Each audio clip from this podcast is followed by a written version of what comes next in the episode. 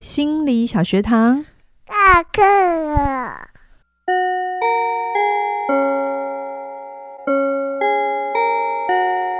每周五我们一起探索心理学的小知识。大家好，我是嘉玲。大家好，我是班长轩宁。Hello，我们今天到了一个新的学派。这一集我们要来，呃，一个应该说这四集还是五集，不知道四。四级四级好，好，好嘉良已经跟我们说四集了哈。嗯我们要来到了现实治疗，嗯不知道大家听到这个学派的名字有什么感觉啊？现实这两个字，大家是第一时间的感觉是好，还是偏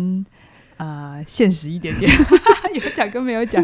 对，因为很多人就会说理想是丰满的，现现实实是是骨骨感感的的，然后很多人会觉得哇，现实就是让人疼痛的地方。嗯但我觉得其实不一定，我自己觉得现实其实是疗愈的。哦，嗯，这用于疗愈啊，，对，在精神分析有一个说法叫现实级疗愈，哦，你所有的需求、你的呃成长都必须是在现实里才能够实践。嗯，哦，那我们今天聊的这个现实治疗，在台湾其实没有那么的。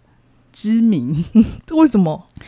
我觉得每一个学派都有它民族性的差异。哦，上次我们聊原完形的时候，有说它是蛮东方对人喜欢的，嗯，那精神分析不用讲嘛，因为它是最早的，所以嗯像弗洛伊德、阿德勒啊、荣格，大家就你怎样都听过几几次这 样，虽然你不一定知道他在讲什么。嗯，但是呢，比如说呃，现实治疗，因为我们之前讲的是行为跟认知，对好那像这样的东西，它就比较是强调你个人的能力也好，嗯或是你个人的问题，你要自己去处理，嗯，有点是你自己的人生自己救对，的概念。嗯那这个东西其实如果就光谱上来讲，它确实偏个人主义一些些嗯，哈、所以像台湾或者是东方社会，它还是偏团体的，哦或者是偏情感层面多的。嗯，那你听这一个学派的时候，我觉得会是一个很好的补充，哦，会是一个很好的对应，就是这不是我们文化 DNA 里最直觉的想法，可是嗯它却是最好的相反边的修炼。通常我们最需要进步的地方就是相反边的那一边，，对，但是他需要的这个心理准心理准备度也比较大，因为他强就度要很准备的，就是比你想象中的大很多，对他的跨度会比较大，所以嗯今天是讲学派的创始人啊、嗯那也许呃，我里面会稍微带到一点点他的想法啊、嗯有些人可能就觉得哦还好，可是接下来三集可能有一些人会。可能啦，你会嗯觉得他有一些观点会有一点太犀利，哦到你觉得没有情感。或者是就是没办法，就是先吃，没应该说没办法先吃得下去。对，会有一种这么不温暖吗？ 对，那但是我会去说明为什么哈，因为它嗯一样在演演化，就是学派的眼镜上面，它有它独特的位置。好，嗯，好，那我们来讲这个学派的创始人叫做 William Glasser，好，我嗯们都叫他 Glasser，就是葛拉瑟先 生。好，他是一九二五年五月十一号出生，然后嗯在二零一三年八月二十三号就离世了。他也是长寿的，他享年八十八岁。对，八十八岁非常吉利的数 字。他是美国心理学家，嗯，那他出生在俄亥俄亥俄亥俄州的克利夫兰，嗯我，发现啊，现在后面的学派啊，嗯默默的都已经从欧洲到了美国了是。是是，对你有看见哈？，对，默默的都已经就是后面的学派这些创始者都到了，已经在美国生根了。是，所以有人会说心理学是一个很美国的产物，嗯，对啊。那我不知道这句话大家里面听到的是什么啦哈，但确实心理学的崛起，它从西方来多一些，嗯但是演变到东方，其实呃，每一个在地化，每一个文化，其实都还是会融入自己的一些呃文化的特色。嗯，好，，那格拉瑟是他父母三个小孩当中的最小的一个，所以他是老幺。嗯，然后他四岁就会认 字，哦，好聪明哦，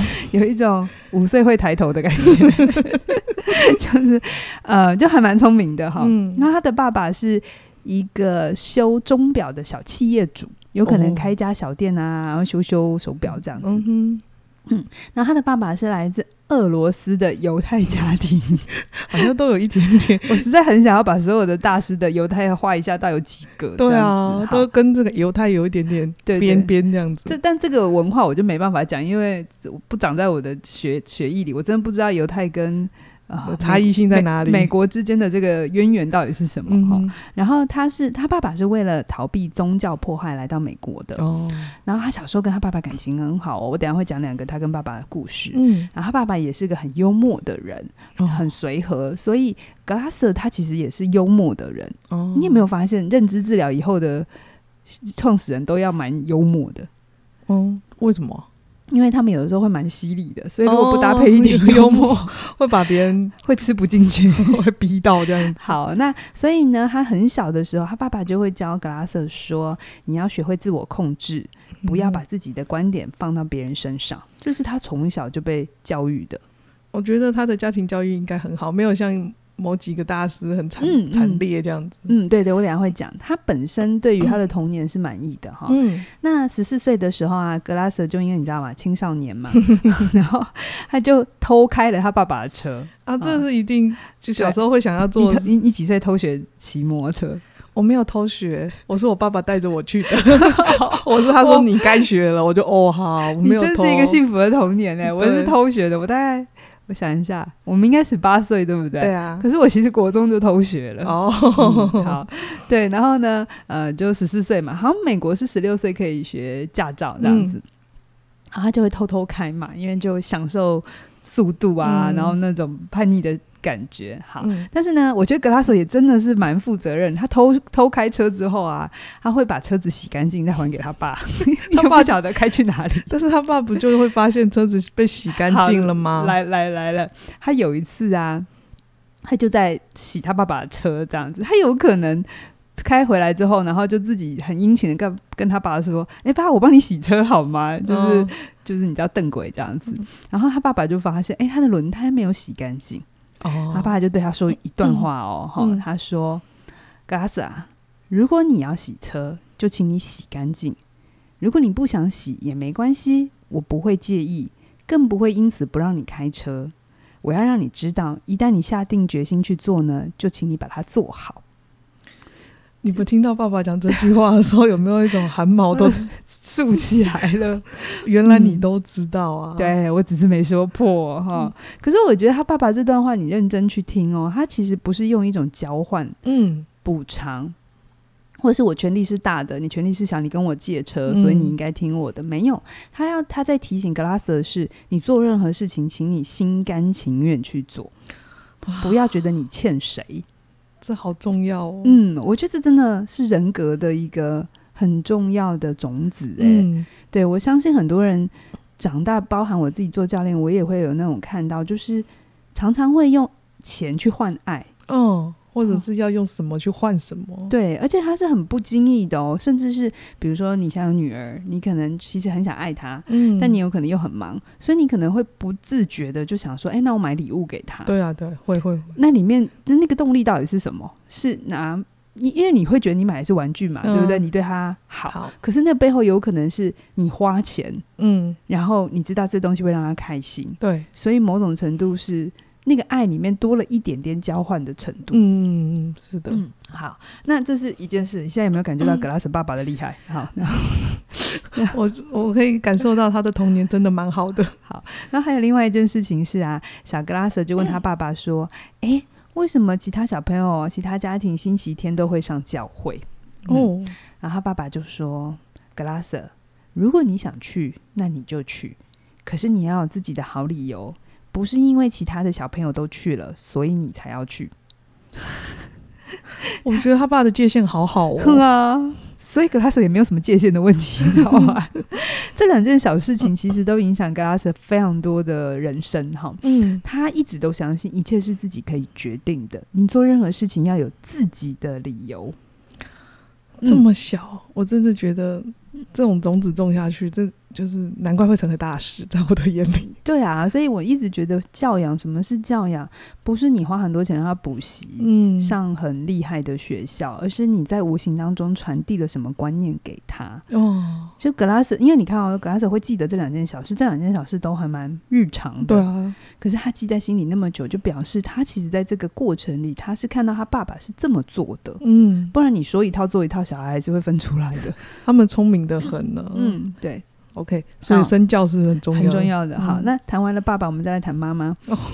他妈也是一个很妙的人，呃，他妈非常强调教育的重要，所以他小的时候就会鼓励小朋友要阅读。所以你看，他四岁就会读书，哦，好厉害。然后，所以他很早，格拉斯很早就会识字嘛，我刚刚有讲。然后他来喽，吼、真的是蛮厉害的。他说。他每天早上啊，要先念完两本书才会吃早餐。你知道我读到这边的时候，我心想那本书有多厚啊？还是薄薄的 还是绘本？之类的。好，然后啊，Glass 四年级的时候，四年级十一岁哦，嗯，他就可以读大人的书，就是大人哦成人的课、呃，可能课外书这样子，哦就是他可能去图书馆借书，已经不用旁边有注音的明白那 种。嗯，可是啊，Glass 在形容他妈妈，也也没有，他真的这边这句话很显示他的幽默感。嗯他说啊，他妈是一个控制欲很强的人，嗯然后格拉斯曾说啊，如果奥运啊有一个控制项目，我妈应该会得银得金牌， 是不是很好笑？他他传传承了他爸的幽默，对对，他用很有趣的方法嗯形容容他妈妈妈。对，可是你会觉得他跟他妈处不好，是不是？没有。嗯，他没有讨厌他妈妈，他说：“嗯，我妈真的跟别人不太一样，可是她就是我唯一的妈妈，我很珍惜这份情谊。”这样子，我我有一种他好超龄的感觉哦。我觉得可能他父母取得了某些平衡，他妈妈鼓励他念书，某种程度也是给了他很好的能力，嗯在那么小的时候，嗯所以我相信他也懂他妈妈对他的那种关爱啊。嗯那但是他爸爸又在这里给了一个很清楚的界限，嗯跟呃，你生命应该长怎样你自己决定。所以虽然他有一个这么控制的妈妈，但他爸爸也给了很好的界限，所以解药跟毒药就放在一 起。 哎、我这样讲会不会有一点但真的也是、 欸，因为控制事实上就是你觉得你被控制，就是你没了你界界限，限可对是对爸爸对嗯却给了界限这个很明确的身教。但是我要讲的是，你会觉得他父母亲感情很好，有没有？其实没有，他的父母亲感情很糟，真的是很糟。格拉斯说他妈会打他爸，然后还会嘲笑他爸， 所以他们的性格就父母的性格差很多。可能那时候可能不流行离婚啦，哦、所以可是他说格拉斯说，虽然他们的关系很差，但是父母亲对他都是充满爱意的，这真的不容易，不容。易耶。我因为是通常嗯只要是父母关系不好，小孩的就是在旁边看着，就算他不会会被言语影响一定会影响安。全感啊，对啊这些，所以我觉得我我在格拉斯的故事里也有看到，就是父母的事情归父母，嗯，然后父母跟小孩的关系是父母跟小孩的关系，不会因为你的婚姻关系很差，嗯，就一定是亲子关系很差。真的，但是我们现实里常常看到这两这两件事是混在一起的，嗯因为大人都没有分清楚啊。对啊，嗯，好，那呃，所以格拉斯他自己说哦，他说他的童年是平静快乐的，嗯，然后他小的时候啊，其实很害羞。 我怎么都觉得这些大师们小时候都好害羞， 还是他们一定要自己都说自己害羞。没有，他真的害羞。 然后，然后格拉斯呃，很小的时候啊，就就很想要接受好教育，他就是比较典型的，没有读好书，然后你做个好工作，因为他也的能力也很好啊。嗯，然后他他希望做一个好工作，就可以在经济上帮助他的家人。这让我想到亚伦呢，他也是，他们家庭也是犹太家庭，然后也期待他翻转嗯阶级哈、好，那嗯，格拉斯在高中毕业之后准备上大学，他爸爸就鼓励他学化学，然后他爸就是钟表，然后叫儿子念化学。对，因为他觉得那是一个很实用的职业，就是一样，就有点像是你现在去读医生、会计啊这种，哦一定会有人请你的工作。哦哦所以你不要觉得羡慕西方的父母亲好像比较有比较厉害自，由，或对对者对是就是比较没有那么多的约束。啊还是有的哦。嗯那他得到格拉斯读完大学毕业之后啊，他得到这个化学工程的学位之后啊，他真的有去化工界待了一小段时间，哦，但是他非常不开 心，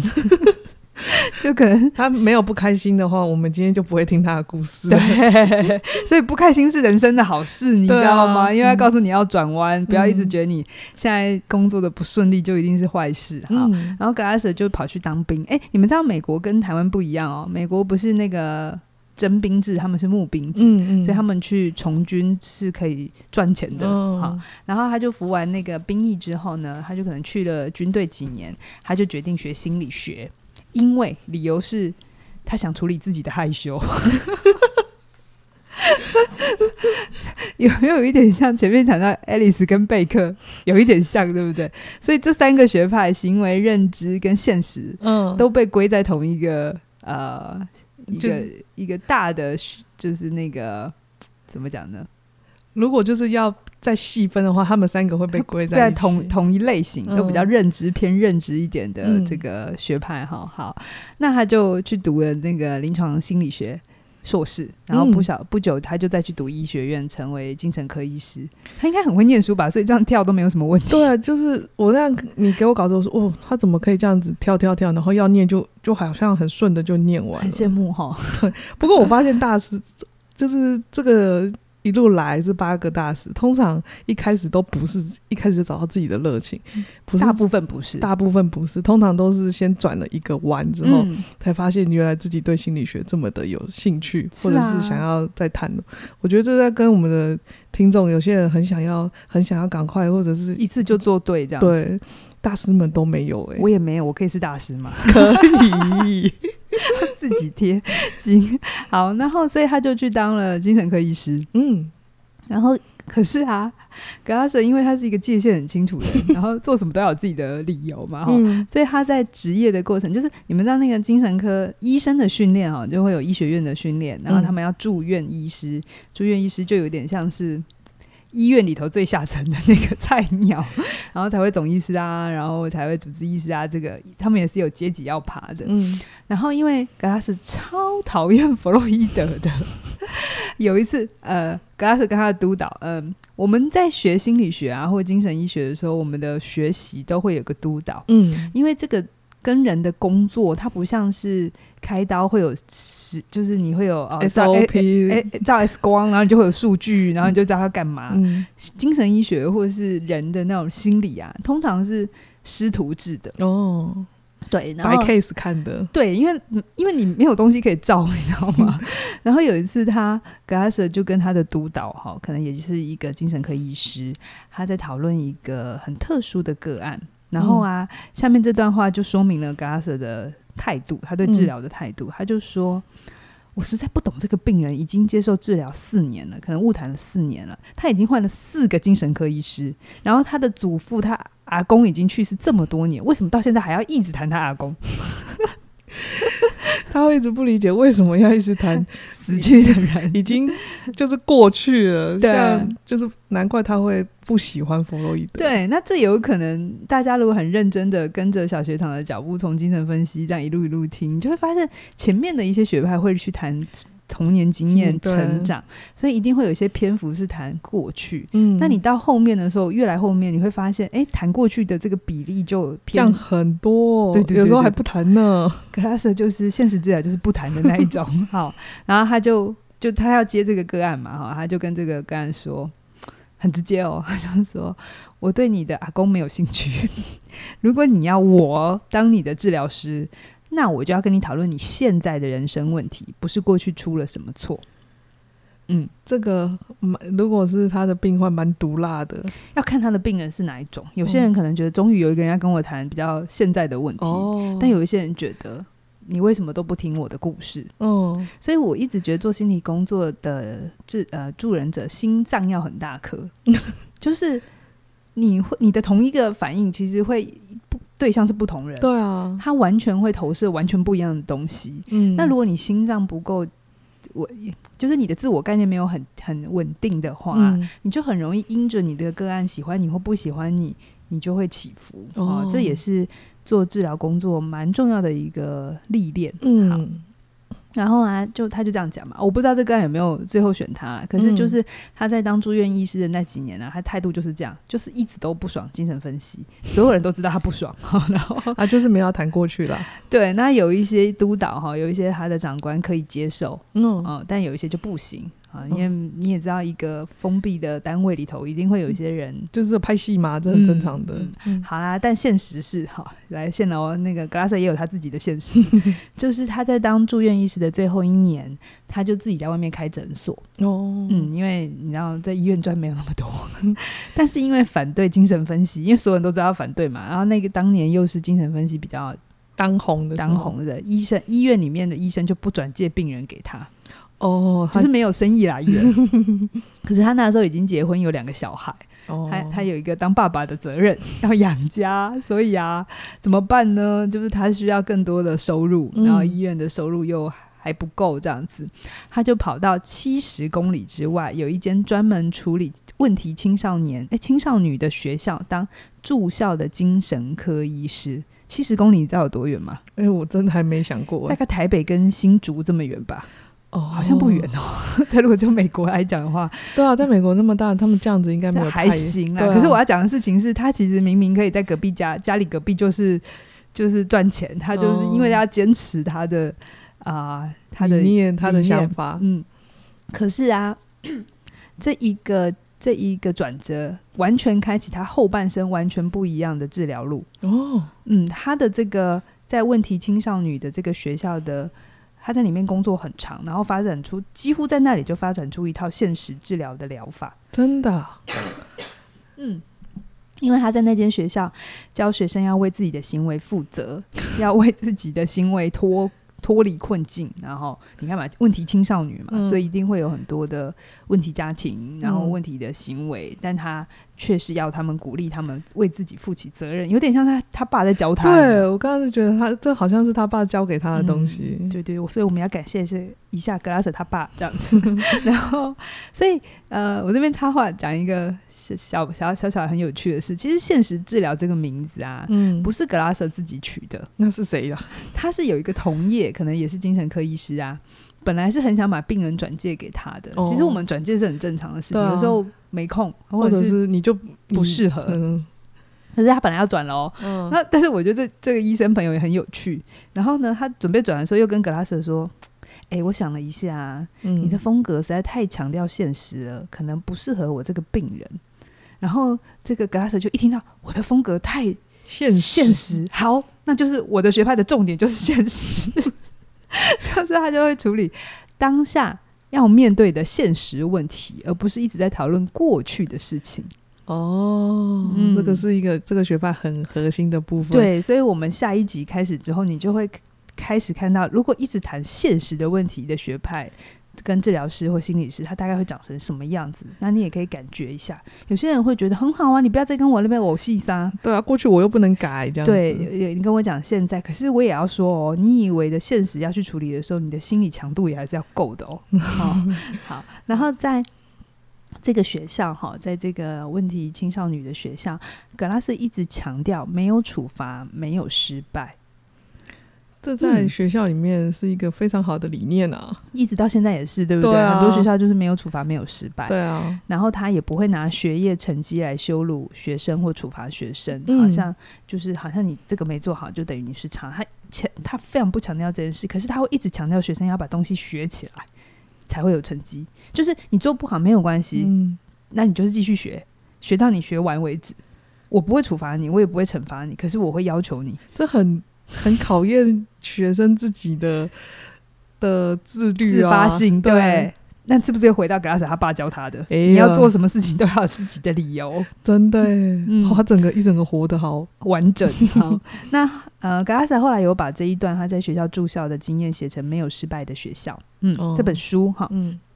在当时就受到很多学校跟行政单位的认同。我相信很多学校一定很爱这一派，就是很爱对，理，很可是因为这个做理不念 到，很难。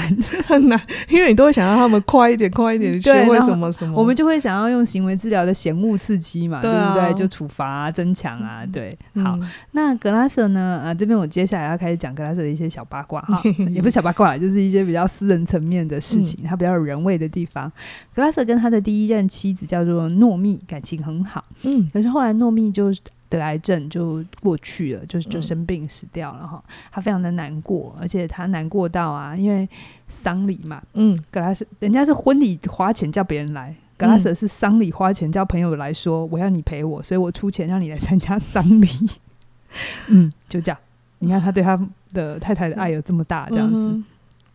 然后，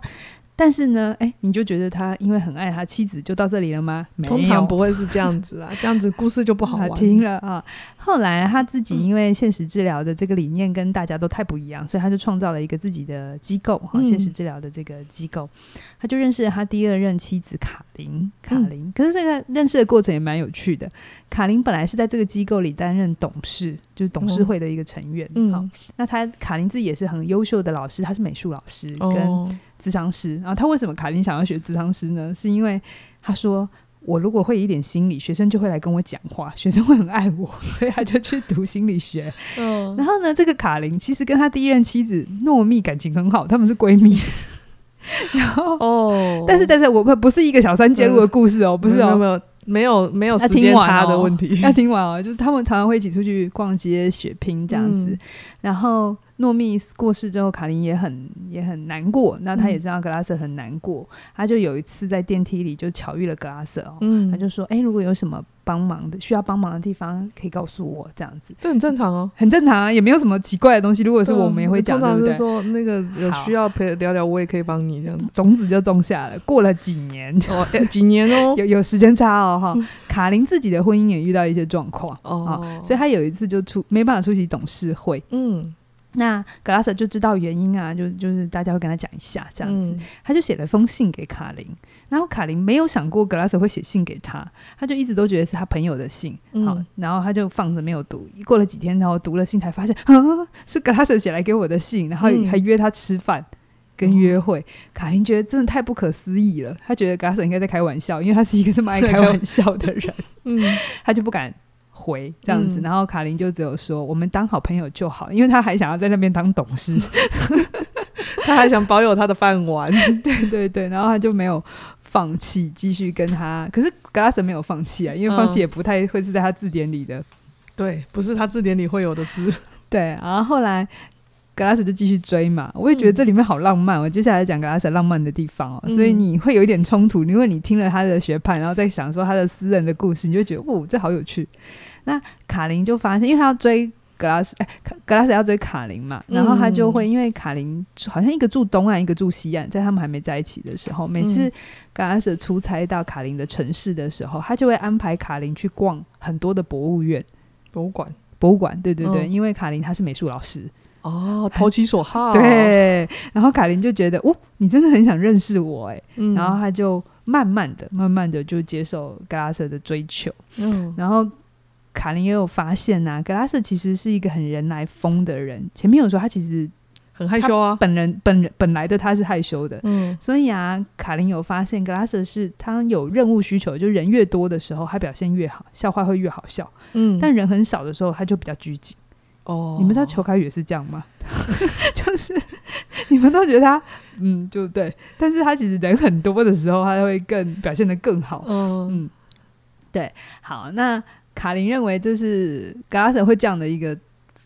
状态，嗯或者这样的个性，跟他爸的影响很大。我真的觉得他受他爸爸非常深的影他响，很崇。拜他爸爸。哦、嗯嗯，那后来卡琳就有跟格拉瑟一起工作，嗯然后他们就一起出书帮忙。卡琳就会是格拉瑟的第一个读者，嗯然后有的时候他也会提一些建议，然后几乎卡琳提的呢，格拉瑟都会接受，但是就是会有那么一趴，格拉瑟会说：“亲爱的哦，这个不行，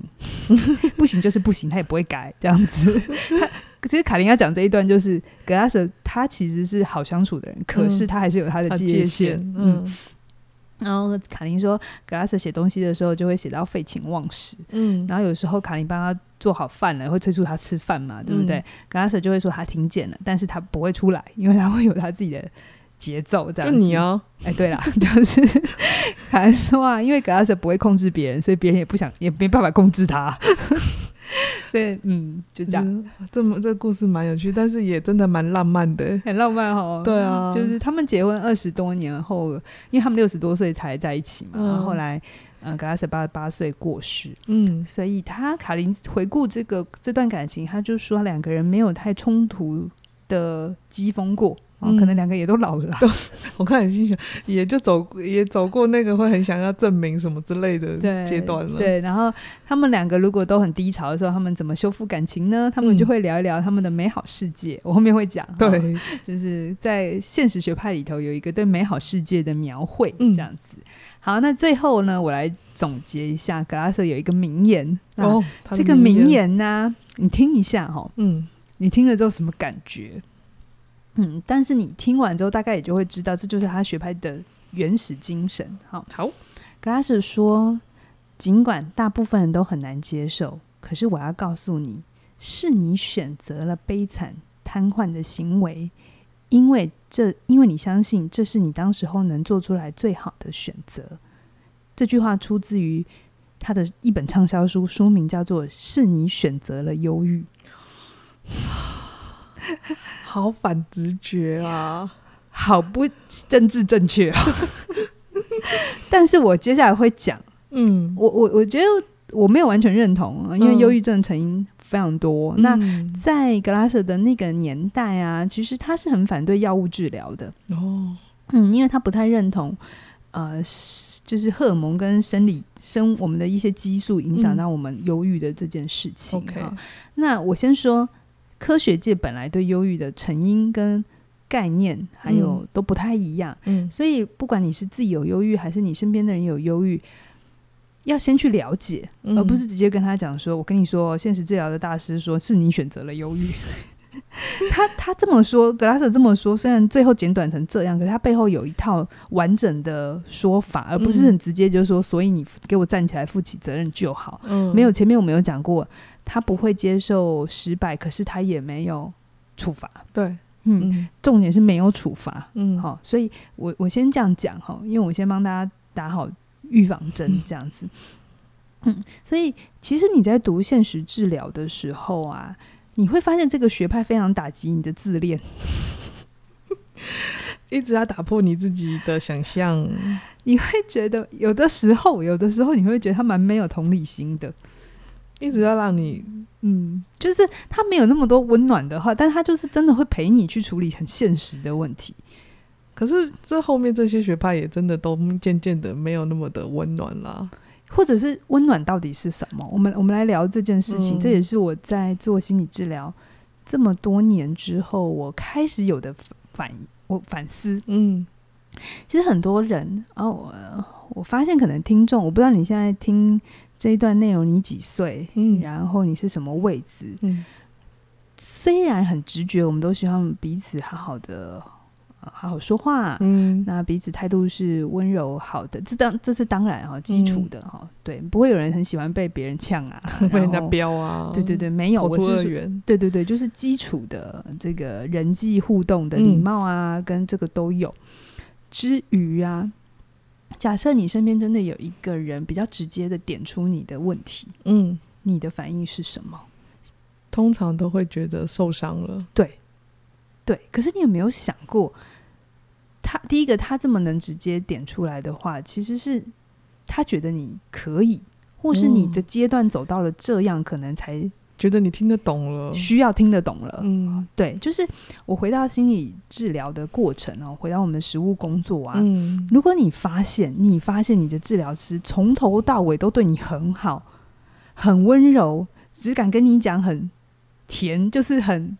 很很同理的话，他从来没有面子你、挑战你啊。有两个原因，一个可能是他他的工作他自己没做好，也有嗯可能；另外一个可能是他评估你，还阶段还没有你，还没准备好要真的工作。你还你的能力还没有长出来，就是我如果对你直接一点，你就会细气， 所以这并不是赞美、欸，哦，呃，就是我们其实有的时候我们会先评估这个人嗯他的心理强度到哪里。嗯如果当他心理强度还很脆弱的时候，我们其实是不会真的认真的跟他做心理工作，嗯因为心理工作它真的有的时候会蛮挑战人的自我认同嗯跟你对自己的概念。而当你发现你一直深深信的东西被挑战了，可能不是这样。其实那那个，我相信很多人都有经验过那种，那一刻感觉会好像，如果电影演就是崩裂的这样，对，崩，裂或者很想要钻找个地洞钻嗯起来，然后把自己盖关起起来，来对，嗯觉得自己好丢脸。哦嗯，其实会有这种丢脸的感觉，对啊是正常的。可是那个是那个是所谓中医说排毒的过程，好，排毒过程，如果你要是就是一定要先把毒排出来，就是你的身上可能会有很多皮肤啊、痘痘啊，就是一对些就是症状会都会要有出来了，会有一些糟，先糟往下糕的走，然后才会往上走。嗯它并不是你去接受任何的帮助，它就一路往上，哦，除非你本来的状态就很好。可是如果你就很好，你怎么会来嘞？诶对，对，有道所以理，所以啊，我我想要跟听众讲，可能现在有一些很年轻的朋友，我知道现在比较新意识世代的人会对那个情绪安全非常的在乎，嗯，好像别人跟你讲话，就算要跟你讲一个事实，一个要提醒你的事，他都要包装的很舒 服才听得进去。嗯，那如果你身边有这样的人愿意对待你，我还要说这真的是你的福气。嗯好，这是福气。可是我也鼓励你，邀请你在你自己长得差不多好的时候啊，可以再让你的这个敏感度再降低一点，嗯，好，不要对情绪的这个这么高。就好是敏敏感度，我们的放低，慢慢关嗯小这样子。其实现在以前都会一直强调你要敏感一点，敏感一点。可是现在有另外一个词叫做你要钝化一点，嗯钝就是钝角的钝，嗯，好，就是不要这么容易。我觉得是世代的教育的结果吧。嗯如果像我我们这世代就会说，哦，你要可再再再再比我了再大上去一点点，都会就我说，啊，就敏感，你事实上要对自己的感觉敏敏感感一一点，点你不要太压抑你自己，你不要觉得呃，就都可以过。可是到现在的小朋友，可能他们真的都已经被教育成。嗯你要敏感，对，从小被敏敏感，你要一直觉察自己的状态啊，你要对自己的感觉、情绪有良好的抒发啊的对时候，我们确实是希望他们钝化一点。就长大之后的呃议题会不同，所以嗯这不是你做错什么，就是你长大了。 对啊，所以要学新的东西，嗯，然后学习是一辈子的。好嗯，所以我先跟大家打一下预防针， 啊、就是接下来我们要开始讲格拉瑟的故事。好， OK 呃不不的他的学派派。。嗯，好，那我们这一集就聊了完了我们的大师嘞。嗯，我真的觉得听到现在，我就觉得他一整个活出他 爸爸的样子。家教很重要哦哈。对啊，然后他如果现在我听起来，我就觉得哇，他从小可以做到界限这么的良好，然后真的也活出那个样子，嗯是一个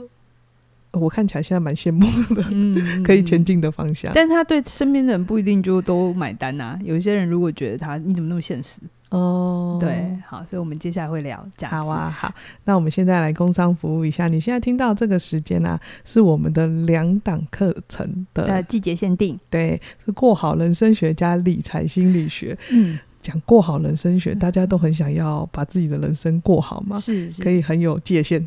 哎、应该是说，在过好人生的路途上，你一定会有很多能力要培养。嗯，凯宇的这好哥哥过好人生，我觉得搭配现实治疗来听蛮好的。对啊，他他其实就就是一个要你去看现实的状态，世代现在长成怎样，嗯你不要活在你的幻想、想象当中。嗯，所以，我们现在这个季节限定就是过好人生跟理财心理学，你各自买都可以折两两百百，块但你合买的话很优惠哦，四千块。非常的对对对优惠。这这是我们想要送给大家，想要过好人生，但你又需要有一个很基础的理财的观念，嗯，因为我们有了想法，一定要有财务经济去支持。对。嗯那我们就推出了这个季节限定，而且十一月底就是一年的年底来算一下